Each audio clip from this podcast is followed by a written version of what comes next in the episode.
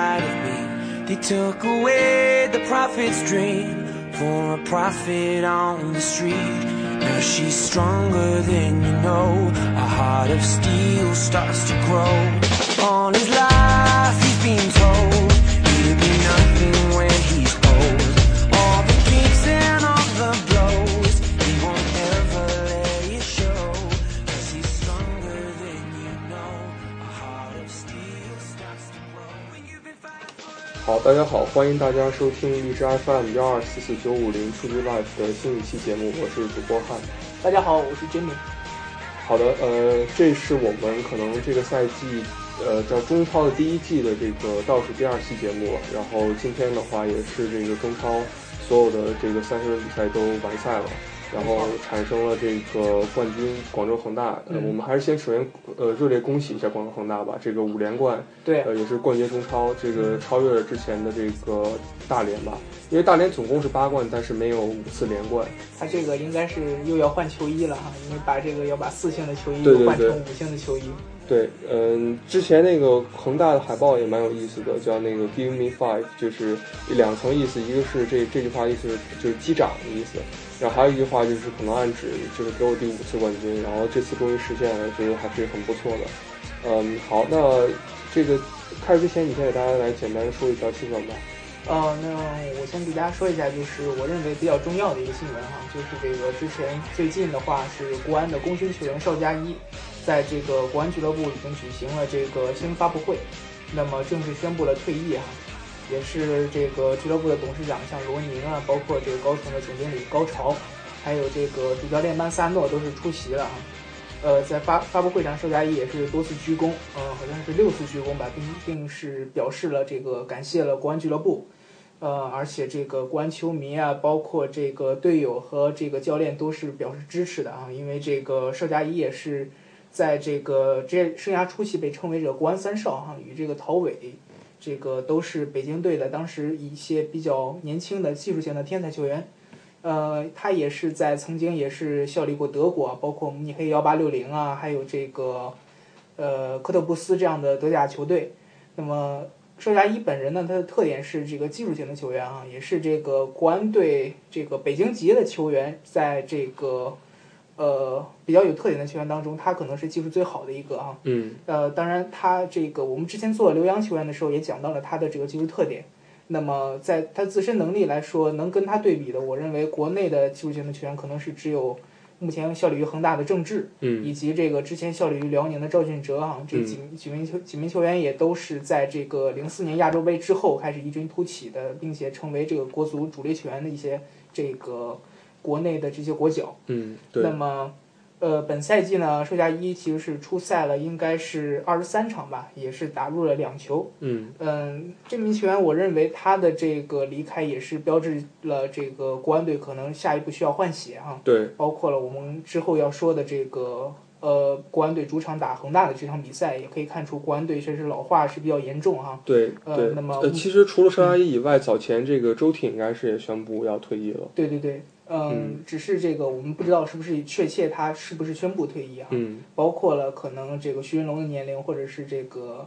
马基奇的年龄，可能是不是这个高层要执意可能要全部换血，或者是还留一个来打这个下赛季，这个还不好说哈。嗯嗯总之这个新闻确实是一个这个。呃，值得纪念的一件事儿吧，因为这个邵佳一确实是一个中国足坛在当时应该说国足也算是黄金一代了哈，嗯一个比较标志性的球员。嗯、对，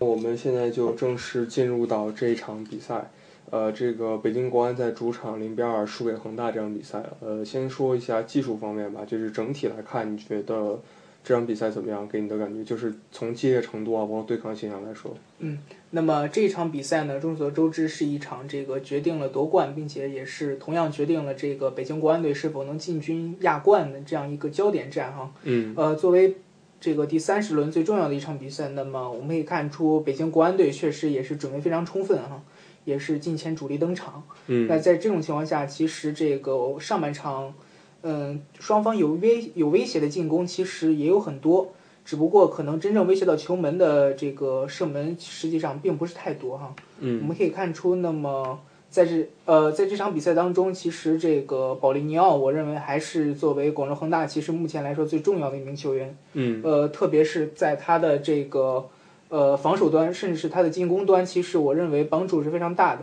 对，那么在这种情况下，其实这个国安队的中场对于这个进攻的帮助和支持方面，嗯并没有像这个保利尼奥那么那么大，也是这个国安队可能后场一些这个跑动可能比较少的这样一个问题啊。对，其实这个保利尼奥的引进之后，确实加强了恒大中场的一个防守力度。呃，我指的是他在防守端的一个作用，因为嗯其实，在很之前的很多比赛，就是张稀哲回归之后，感觉还是对中超赛场比较游刃有余的。然后，特别是前几场比赛，还有频繁有那种精妙的助攻嘛，包括巴塔拉也是。但这场比赛感觉确实很大程度上被限制了。呃，我我我印象当中就有很多次，就是这个巴塔拉运球之后，立刻被这个保利尼奥翻抢，嗯，然后打反击，这种情况还是挺多见的。他的这个个人的防守能力确实对在这个中超联赛当中绝对是顶级的，并且他因为他本身就是英超的主力球员，嗯，所以这个在中超球队踢球实在是可能有点屈就了。嗯所以说我们可以看出他的这个技术能力是明显的，呃，就算是对这个跟队友比的话，他也是明显的超出一头。嗯啊，所以说我认为在这个恒大队踢球，对于他而言，应该是就是更好的胜任一个中场核心的这样一个角色。嗯那么目前来看，我们再说这个国安队了。嗯，国安队其实这个进攻端其实依靠了，主要依靠的是张稀哲和于大宝两个人在边路的这样一个穿插。嗯那么我们看出张稀哲经常是用外脚背的这个分球，一个斜塞啊，经常是塞给于大宝。那么于大宝在本场比赛当中状态一般啊，他嗯的这个、可能有些时候有点贪功之嫌，他的这个个人的拿球是这个更多的选择是射门，而不是选择可能看队友或者传球。那么在这种情况下，可能他的这个射门的威胁程度就决定了这个国安队对这个恒大球门的这样一个威胁程度。嗯那么在这种情况下，他的这个射门可能在上半场来说力度并没有那么够哈，所以说经常是呃可能射正或者是射偏这样的情况。对这个其实整场比赛来看，这国安的射正率确实比较低，百分之三十六点三六，嗯，相比恒大射正率这个百分之七十来说，就差距比较大一些。，对，呃，我我觉得留意到这场比赛，其实我觉得上下半场节奏差异是挺大的。嗯呃，这个我感觉上半场来说，双方其实踢的都比较怎么说，就是呃比较慢吧，整体节奏，或者说这个相对有所保留。我觉得这我不知道是不是因为可能其他场次的比分的原因啊，嗯呃，可能会有一定的影响。到下半场的话，双方这个就都互互相有有进攻，嗯。感觉场面更开放一些了。因为目前来讲，我认为这个恒大，因为是只要平球就可以夺冠，嗯，那对么，在这种情况下，他们肯定是不愿意去在上半场是直接压上。对对对。那么北京国安队肯定是呃从之前就打定了要防守反击的这样一个战术。嗯那么对你不攻出来的话，那我也不敢这个呃直接往下攻哈。对，特别是当时一度这另外一场比赛，那个山东鲁能是落后的。对对对呃，如果当时这种状况，这边踢平就是一个一方能进决赛，对呃，不是一方能进亚冠，一方能夺冠，对所以可能两边都有一些想法。但是到了之后，我觉得那个鲁能那场比赛因为逆转嘛，嗯然后这边的话，其实两边都会有其他的想法，就是国安必须要争胜，然后恒大也肯定要尽力有应对。嗯，这个除了这个可能场外的一些这个呃、嗯情绪的问题吧，嗯可能这些问题除了这些问题以外呢，我可能我们这要就要说的就是这个国安队这个后防线或者是这个球员老化的这样一个问题哈。嗯在本场比赛当中也是体现的比较淋漓尽致了哈，因为包括这个徐云龙，他这个造成的这个点球哈，嗯呃，也是本当时他当时的一个这个解围的失误哈，呃，确实也可以看出他的这个可能体能上或者是这个身体可能在这个运用上不如以前了。那么在这种情况下，其实这个国安队的后防老化也是造成了球队在防守当中容易出现精力不集中的情况，就是嗯，他的这个体能可能没法坚持这个九十分钟百分之百的精力集中。对，嗯那么在这种情况下，其实还是需要这个国安队的情绪一定要稳，因为在周挺不能上的情况下，呃，使用李云秋啊、雷呃雷腾龙这样的球员，本身就对国安队来说就是要保证一个稳定，就是年轻人不要出错。嗯因为国安队其实在这个呃之前几年他们防守那么好，原因就是他们在防守上其实出错率非常少哈。呃，虽然呃杨志经常有这个呃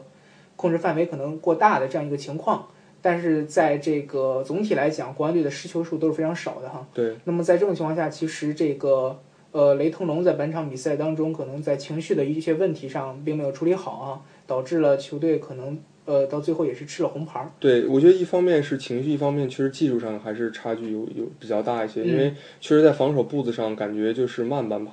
特别是在盯防这个对方的埃尔克森和高拉特的时候，嗯有明显的感觉。一个人是完全的防不住啊。对对，嗯，其实这个说到年龄架构问题，这边国安其实举一个例子啊，就能看得比较明显了。这两个中卫雷霆龙和徐云龙之间的年龄差异，这个超过十岁，嗯相较于这个冯潇霆、金泉相呃相对年龄比较接近的来说，其实可能在年龄层上相对会有点问题。嗯，包括这个赵和敬已经超过三十岁了啊，嗯包对括这个何大成也是差不多的年龄，对那么马对季奇已经可能三十五岁嗯，左就右，整整体的这个首发阵容比较老化，然后但替补席上年龄球员相对这个水平上来说差异就是差距会大一些。嗯呃，对，今天其实呃说到这个，又看今天看到一条新闻说，那个朴成有可能，呃，本来说是有可能说要转回申花，嗯但是后来立刻又看到这个球员自己发微博就进行了辟谣，那所以可能就是这个之前是应该是一个误传，现在看来，嗯。那么目前情况下，这个本场比赛当中是这个高拉特的一个点球，嗯包括这个之后保利尼奥的一个抢点，那么这两个进球也是说明了这个恒大队其实在这个呃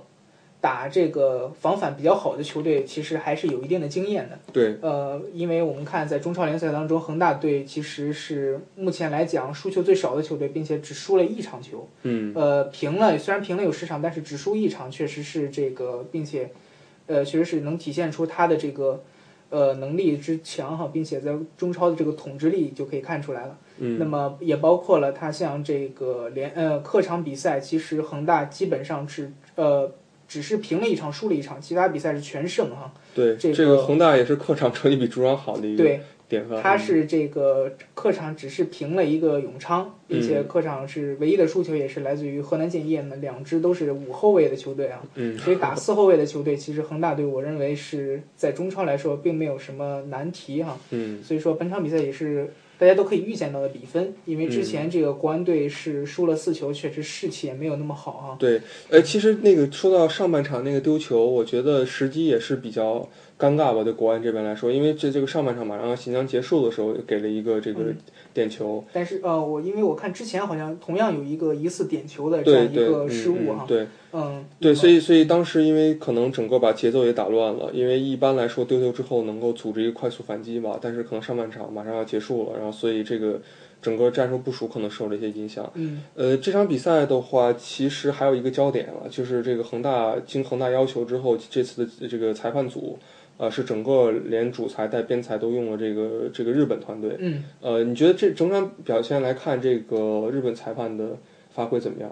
我认为还是可以哈，嗯因为这个之前的可能上半场有两次，包括徐云龙这个真正的点球了，嗯有两次可能加起来是疑似点球的这样一个情况。那么裁判判了一次，我认为是比较合理的，嗯因为对呃，这个一场比赛当中出现疑似点球的情况，肯定是会有不止一次。那嗯么裁判能不能判，这还是一个情况。但是他判了的话，我们我觉得判一次会比这个全判了要好一些哈，因为嗯不可能，因为要注意这个判罚尺度这样一个问题。对，因为就是裁判还有一个要注意，就是在场上怎么控制两方球员的情绪。嗯我觉得这点上来说做的是非常到位的。今天其实很多时候要马上感觉要擦出一些火花的时候，对裁判立刻就用这个黄牌把大家给冷静住了。对呃，我觉得整体来说，这个裁判表现确实非常优秀，包括其实那个边裁的这个越位判罚也是很准的。那嗯几次这个越位有半个身位都已经及时的判判断出来了。对呃，我觉得这从侧面来讲，可能呃，觉得给中超的这个裁判稍微就是要敲一个警钟吧，就是毕竟我们这个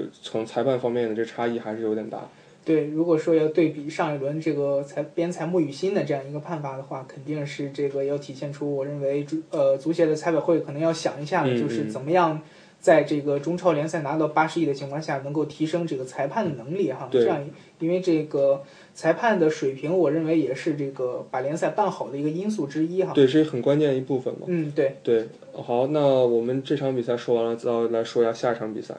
这个另外一场影响争冠的这比赛，这上海上港，呃，二比一击败辽宁宏运。这场比赛其实挺有意思的啊，因为当然我们在那个同步在就是在看恒大这场比赛，没忘了就是同时在看这场。然后我们后来是看了一下回放啊哈、然后一开始的话是这个二十三分钟的时候是先由这个辽宁宏运进的球，没错，呃，当时那个我就这个瞬间觉得这个马上就变得很有意思了，因为本来当时我们上次猜都会觉得可能辽宁宏运因为已经其实上岸了嘛，嗯，然后可能未必会就是就是拼尽全力去客场去挑战这上海上港，但是确实出现了一个这个提前进球的情况，那这个上港当然就会觉得压力很大，嗯，然后这场比赛整体来说还是比较精彩的吧，感觉，呃，你觉得整体来看怎么样？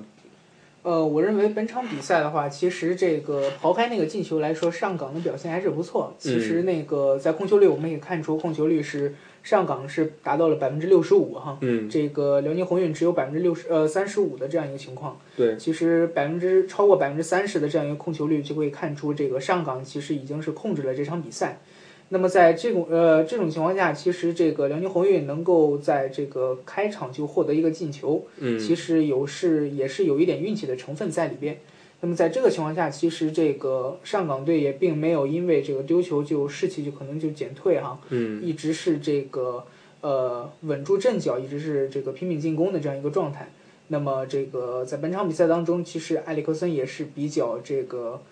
呃应该也是比较危险的这样一个用人，因为把于海又放到了这个后腰的位置上。嗯其实对这个于海在上半程其实，在后腰的位置上虽然表现不错，但是他本人的这个防守能力并没有这个传统后腰那么好。嗯，那么这个埃里克森坚决使用了海森、孔卡和吉安斯呃三名这个加上吴磊吧四名纯的进攻型球员，对其实是有点危险的啊。对，没错，因为这个后防线其实如果是中场或者是前场的防守只有蔡慧蔡蔡慧康一个人的话，嗯，可能这个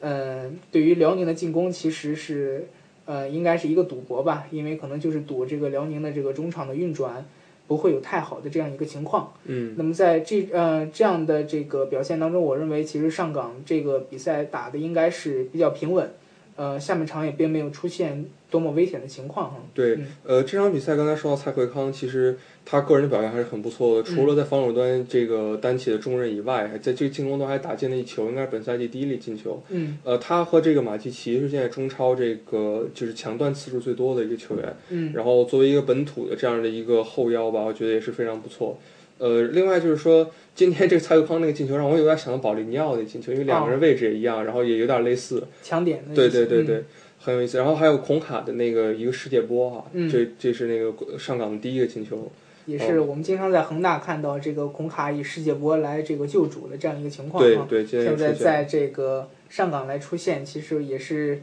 呃想到了孔卡，其实是他的表演，如果说再多一点的话，可能对于中超的这个可看性会好一点啊。嗯，对毕，竟中超球队其实联赛当中远射进球破门的次数并没有那么多哈、嗯呃，也是能够在这个呃今年能看到很多的这样一个远射破门，我认为对于中超的这个可看性应该也是一个比较好的提高哈。对，嗯好，那整体来说这场比赛没有太多可聊的话题，然后主要还是要这个恭喜一下上海上港吧，就是拿到了一个这次联赛的第二位。呃，我觉得从上赛季的这个应该是第第几第五还是第六来着、嗯，这样的一个位置，然后到了现在的第二，其实还呃，是第四位啊，第四位的这哦、样一个然后有其实还是一个很大哦的一个进步吧，我觉呀，得因为这个到了第四、第五这样一个位置，想再提升的话，我认为还是对比较难度困很大难的。对嗯呃，其实当时徐根宝说的那个策略，就是我觉得也基基本实现了。今年虽然没有夺冠，但是也已经争冠了。呃，然后还有一点而就且是，差一点就拿到冠对军。对对，没错，一度是这个积分榜领先嘛。嗯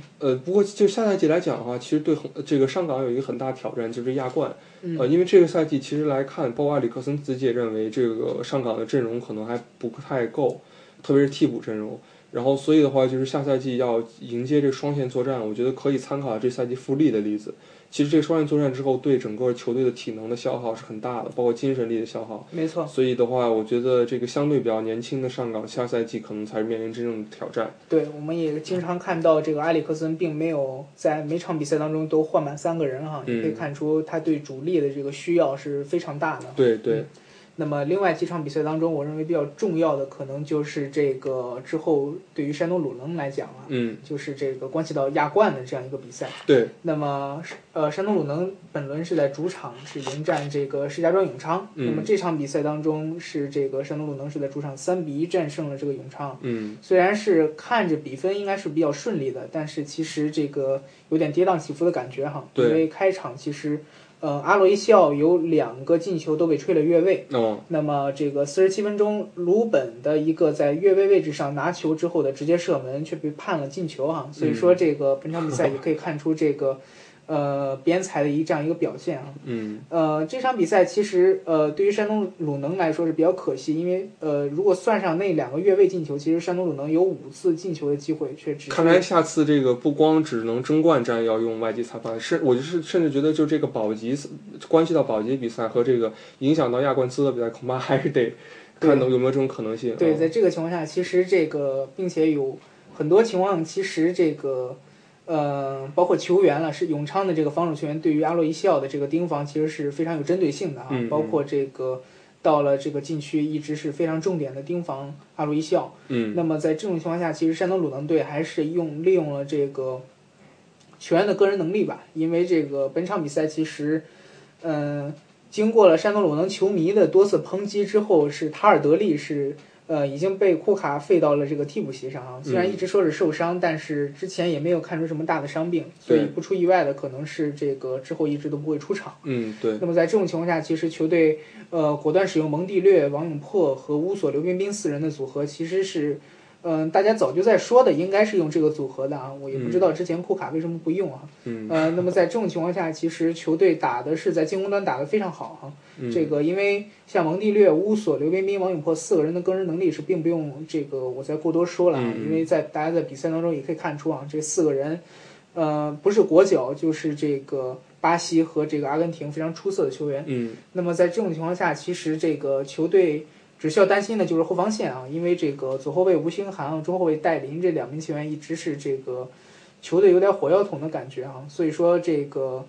呃鲁能队的这个呃石家庄队有威胁的进攻，主要是由于这个左呃左路和这个。呃，左中卫的两两个这个球员当中的这样一个位置啊，经常会嗯出现这个失误的情况。嗯那么这个永昌队也是抓住机会，那么打进一球。那么这个先进一球之后呢，下半场其实是是这个山东鲁能队是一直是压制住了比赛。嗯那么在这个五十五分钟，阿洛伊西奥的一个点球哈、帮助球队是扳平比分。嗯那么在六十三分钟呢，阿洛伊西奥利利用这个蒙蒂略的一个任意球进攻，那么他在这个抢点的破门也是帮助球队反超。那么在这种情况下，其实这个当时的北京国安可能就有点这个我们说过，就是可能有点急躁了哈，对想对这个急于破门，因为对，球队对方二比一领先，那么呃，北京国安队可能还必须保证自己取胜，还得保证对方是被扳平。嗯那么其实这个球队的急躁心态应该说也也是非常大哈。对，但是这个八十二分钟的时候，这个杨旭一个三比一的这个比分，基其本能实锁定胜局。对已经锁定了胜局。就说到阿洛维西奥，今天他的两个进球之后，也帮助他更加稳固的锁定了这个中超的这个射手榜的这个席位哈，没错，是拉开了这个高拉特应该几个球，三个球，嗯，对。嗯那么在这个情呃，呃在这个射手榜上，其实是阿洛伊西奥一直是排在这个呃第一名。嗯呃，从这个半程来讲，这个他的表现是一直非常好。那么有这个三球这一个一个优势吧，我觉得应该是呃大家可以期待到的啊。因对，为二十这二粒进球，嗯，那么因为这个之前包括几名外援，像高拉特也是近几轮的进球也是帮助他这个爬升到了第二名。那对么，德呃，说到这个本土的这个射手王，这个是吴磊，吴磊这赛季的这个进球数量很多，是十四粒进球，然后对之后就应该是郜林了，那么郜林也是之前是一直进球哈，呃，但是由于这个有一个禁赛的情况，对导对。致了他在多轮都不能上场，这样状态就无法保证，对啊，也是之后就没有再进球其。实挺可惜的，那段时间他的进球状态一直不错，对但是一下禁赛就戛然而止了，这有对对点对可惜。因为这个，因为他实际上这个，如果说可以的话，是不是能进到十七球、十八球甚至二十球，当然也是有可能的。那么这个之后，埃里呃，这个斯科拉里可能是这个在高林不在的时候，也是呃锻炼出了这个包括这个埃尔克森、高拉特加上这个郑龙和于汉超这样一个前场四人组一个比较稳定的配置。对那么对之后郜林如果再想这个进入首发的话，应该之后也是比较困难啊。对，就得看下赛季的一个走向。对，呃，关于这山东鲁能这个库卡的去留和之后的一个球队可能的发展，我们还是留在下一期这个总结的节目里再详细来说。对呃，然后今天主要还是来聚焦一下这三十轮的这个比赛。好，那那个你先来给大家再介绍一下其他几场比赛的一个比赛赛果吧。好的，那么我给大家说一下，就是这个之后的比较重要的两场保级的比赛哈、这个包括我们之前说过的期待的这个重庆力帆队主场打天津泰达的比赛，以及这个贵州仁和队主场打这个长春亚泰的比赛。那么这在这两场比赛当中比较激烈的就是贵州人和在主场打亚太的这样一个比赛，因嗯，为我们之前想的可能是亚太队，因为在之前也是一直用这个年轻球员，并且是这个以锻炼为主哈，呃，不过今年确实是很呃也是帮了，应该说帮了天津一把哈，嗯因为在这个九十三分钟其实是这个呃长春亚泰队也是在九十三分钟扳平了比分，其实这个比呃这个比分其实是这个我们没有想到，就是之前是这个三个队的平分，就是我们想到的就是，如果说这个仁和队能够在主场战胜长春的话，可可能是这个天津队如果战平这个呃这个重庆力帆的话，嗯可能会呈现呃出现这个两队平分的这样一个情况。对但是当时没有考虑进去的就是辽宁宏运啊，是我犯了对一个比较严重的错误啊。嗯，对，这个应该当正确的算法是算这个互相之间在这个三人的小联三个球队的小联赛当中的对一个排序。嗯，因为我们当时只算了这个泰达和这个仁和的这个小联赛，对对那么在这两个队的小联赛当中，是这个，呃，仁和队两个队是一样的。那么一个是四比三，一个一比零，包括净胜球，包括这个胜负关系都是一样的。但是加上鸿运的话，其实仁和队就是落后了。对，没错。那么呃，这个鸿运是第一，积了九分，应该是嗯在这、这这几场比赛那里么。在之后呢，我们我们发现了这一轮的赛果比较有意思，就是富力也是这一呃同分了，就是并没有像我们对想象的一样，就是他们可以在客场河南的这个主场能够拿分啊，但是最后也是没有拿分。嗯，那么卸掉了保吉亚利之后，富力是，呃，客场零比一输给了这个河南建业。对，那么这其实到最后，我们可以看出，这个第十二名的鸿运、第十三名的泰达，包括第十四名的广州富力，都是积了三十一分。对，没那错。么贵州人和是只加二十九分，也可以看出，就像我之前说过的，就是，呃，像往常一样，一般都是中超联赛三十分保级的这样一个情况。不过今年来说，三十分并不是一个呃这个安全的分数了。嗯那么我们可以看今年的中超联赛三十分是也是要降级的。那么如果想拿到这个比较稳的这个保级的分数，可能下赛季的话，保级的球队就要想一想。那么三十一分可能都不够。如果像这个能够稳稳保级的话，像十一名的杭州绿城，嗯，那么三十三分可能是比较稳的这样一个其分实数。说实话，杭州绿城在这轮打之前也不是很稳，说实话，他本身应该也没有确定保级吧。呃，因为这个他，因为他之前确实是没有稳稳的保级，因为不过我们之前说过，因为嗯他这个第三十轮的时候主场打这个申鑫啊，对对对，呃，所以应该说是比较轻松的。对嗯，呃，这这个赛季确实感觉就是这个夺冠球队，就或者说 Big Four 的那个整体分数没有那么高，然后但是保级的来说分数线相对比较高，这整整个呈现一个比较激烈的一个态势吧。嗯，然后还有一个就是说，今年还有一个现象，就中游球队，我们有时候会认为可能会在最后一轮不叫放水，但可能叫锻炼新人吧。对我们这么说，但但这个赛季感觉其实还是蛮拼的，不对管有没有上替补球员，但都拼到最后一刻。我觉得这个是非常重要的一点，对，就是从这个比赛质量上和一个对这个对手的尊重上吧，我觉得都是很有必要的。嗯。呃，不过这个今年确实是，就像汉所说的，就是这个保级的参与保级的球队太多了，嗯因为我们看最后的这个积分榜当中，第八名的重庆力帆队是积了三十五分，那么第十五名的这个贵州仁和队就是降级的仁和是二十九分，也对，就是说这两支球队其实只差了两场球的差距啊，嗯中间是隔了，包括第九名的江苏舜天也是三十五分，那么第十名的长春亚泰也是第三十五分，那么第十一名的杭州绿城是三十三分。那么这样一个激烈的情况，其实我也是认为，这个目前来讲，其实中超有一个这个强弱过于明显的这样一个情况。嗯，就是说这个长春亚泰，包括杭州绿城，呃，包括第八名的重庆力帆，往后之后的几支球队，其实输球的场次确实是太多了啊。嗯，呃，虽然呃上海申花队第六名的上海申花积四十二分，领先了贵州仁和队十三分之多哈，但是他的也是输了十二场球。对，也是我也可以看出，其实这个，呃，河南建业或许是超出了其他球队很多，虽然他排在了呃第五名，也是落后第四名的北京国安队十分，那么北京国安队最后是五十六分，河南建业最后是四十六分。那么在虽然两队差了十分，但是河南建业也可以看出，它是一个战绩都比较稳的球队啊。嗯，包括之前我上半程我们就可以说了，他们他们的表现也是不错，所以在这场呃在之呃周六的比赛当中，主场一比零战胜富力也是这个我们可以这个预测到。嗯，那么之后有还有一个这个足协杯的预演了，也就是上海申花主场打江苏舜天的比赛，对，那么申花队也是登巴巴的帽子戏法三比一轻松战胜舜天。那么也可以看出，这个申花队对于之后的足协杯决赛其实有点志在必得的意思哈。嗯，所以说我们也是希望江苏舜天能够继续努力啊，战胜这个鲁能之后，不要把这个气儿泄下去啊。嗯之后的足协杯决赛还是要看看能不能击败这个申花队，拿到这样一个亚冠的资格。对，当然我希我觉得两支球队肯定都会希望说去夺冠，但是嗯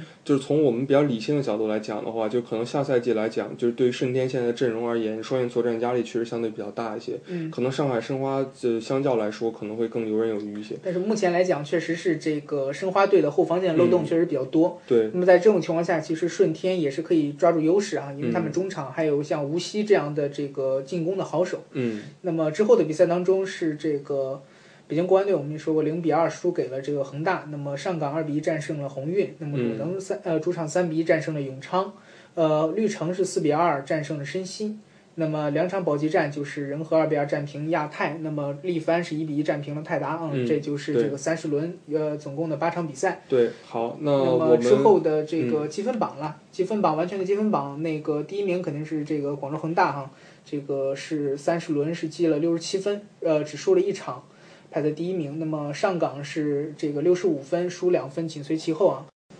呃，那么山东鲁能队是排在第三名啊，积五十九分。那么第四名的国安队是积五十六分，第五名的建业是四十六分，那么第六名的上海申花是四十二分。那么第七名的石家庄永昌是积三十九分，第八名的重庆力帆队是积三十五分，呃，第九名的江苏舜天队与这个力帆同分是三十五分，那么第十名的常州亚泰跟这个舜天和力帆也都是同分啊，积三十五分。嗯那么第十名的杭州绿城队是这个积三十三分，第十二名的辽宁宏运，第十三名的天津泰达，第十四名的这个广州富力都是积三十一分啊。这个降级的两支球队分别是呃第十五名的贵州仁和积二十九分，以及第十六名的上海申鑫积十七分。嗯，对。呃，到时候如果大家有兴趣，我们到时候可以再把那个完整积分榜传到我们那个微信上，嗯，呃，然后发给大家。好，对，然后基本上来说，这就是这一期节目的这个全部内容了。嗯然后下一期的话，我们是这个，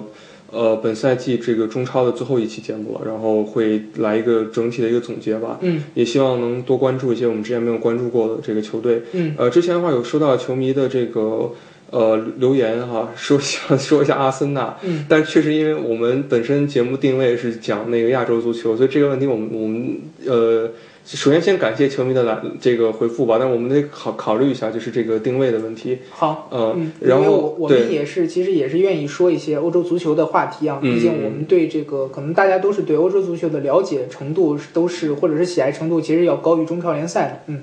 呃，不，呃，这个也是确实是因为这个，毕竟是欧洲联赛的这个水嗯平确实要比呃这个中超联赛要高很多。嗯，那么大家喜欢像这个阿森纳或者是曼联这样的豪门球队，多过于可能中超这样的水平的球队的话，应该也是正常。嗯，那么，但是我们也是做这个节目的初衷，呃对也是多希望大家关注一下这个中超联赛或者是中国足球的情况。嗯对，呃，我们因为主要还是聚焦亚洲足球嘛，然后，呃，这样的话就是我们因为这个第一季已经就要马上要结束了嘛，嗯然后这个第二季的时候呢，可能会推出更多类型的这个特别节目，嗯呃，如果有这个相关的话题的话，那个希望大家来给我们一些建议。嗯，也呃是对感目谢嗯对目前我们也有一些想法，就是类似于就是讲一些在海外的这个年轻球员的一些成长啊，对，包括这呃个青年队的这样一个比对赛。对对，也希望能够更丰富、更多元化一些。好，那这个就是本期，以上就是本期的这个主要集主要的内容。嗯呃，这里是荔枝 FM 幺二四九五零蹴鞠 Life 足球电台，我是主播哈。我是主播 Jimmy，好，那我们下期再见。啊，感谢大家的收听，下期再见。推开门，我是看风景的人。转一圈，天线外线，点天外天，天地间，我牵挂的是那一眼。那一圈，泼墨留白的分寸感，千百遍我在心里默念，绕一圈那些年的舞蹈参展，你面前始终无法说远。看一看，前路弯弯，见一见，花落池边，听一听，叹断语断线，挥一挥，地阔天远；转一转，尘世凡间。只不过一念之间。你来过，我记得，便是永远。如一缕青烟，挥之不去，终日缠绵。你转身，我经过，便是人间。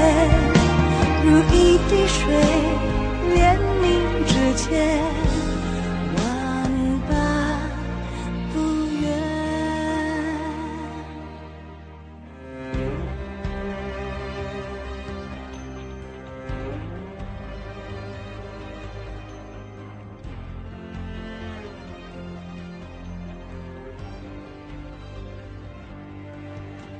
那一圈，泼墨留白的分寸感，